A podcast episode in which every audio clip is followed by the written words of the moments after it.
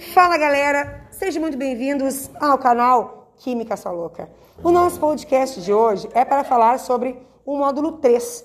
O módulo 3 fala sobre os movimentos da Terra do sexto ano, do ano de 2022. Vamos então para a nossa primeira teoria para o estudo da prova. Gnomon é qualquer objeto que permita, por meio de sua variação de sombra, determinar as horas ao longo do dia. O sol nasce no leste e se põe no oeste. O movimento do Sol é aparente porque quem gira é a Terra, não o Sol. O eixo da Terra é inclinado e isso proporciona as estações do ano. Rotação: o planeta gira em torno do, do seu próprio eixo. De, de oeste para leste leva aproximadamente 24 horas.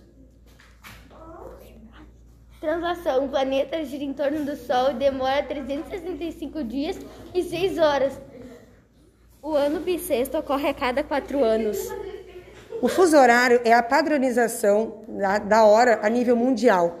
O planeta Terra ele foi dividido em 24 áreas, certo? À esquerda do meridiano de Greenwich, a gente diminui as horas e à direita a gente aumenta.